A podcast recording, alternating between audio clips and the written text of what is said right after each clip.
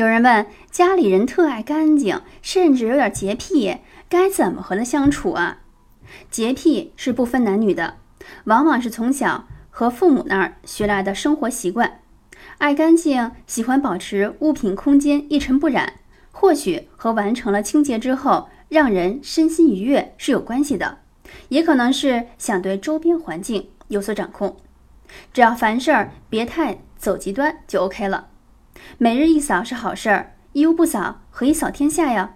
可是如果每天要三扫，甚至有人家是每小时的拿着拖把清洁一遍客厅地面，还得拿着八四消毒，让家人顿时觉得家里失去了温度，连客厅都不想走进了，还终止了不必要的沟通，那不是得不偿失吗？